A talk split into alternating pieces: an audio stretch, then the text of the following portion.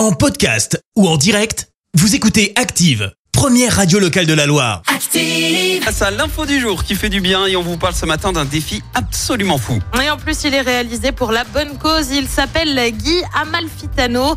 Il est amputé d'une jambe et il s'est lancé mi-mars dans un défi hors du commun. Euh, courir un marathon par jour pendant 100 jours. Il doit terminer son périple à la fin du mois de juin. Il sera d'ailleurs d'ici quelques jours hein, dans notre région.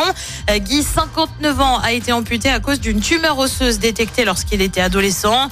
Au-delà d'un défi sportif où il espère quand même homologuer le record du monde de la plus longue distance parcourue sur une jambe en 100 jours consécutifs, eh ben c'est bien pour la bonne cause qu'il s'est lancé dans l'aventure.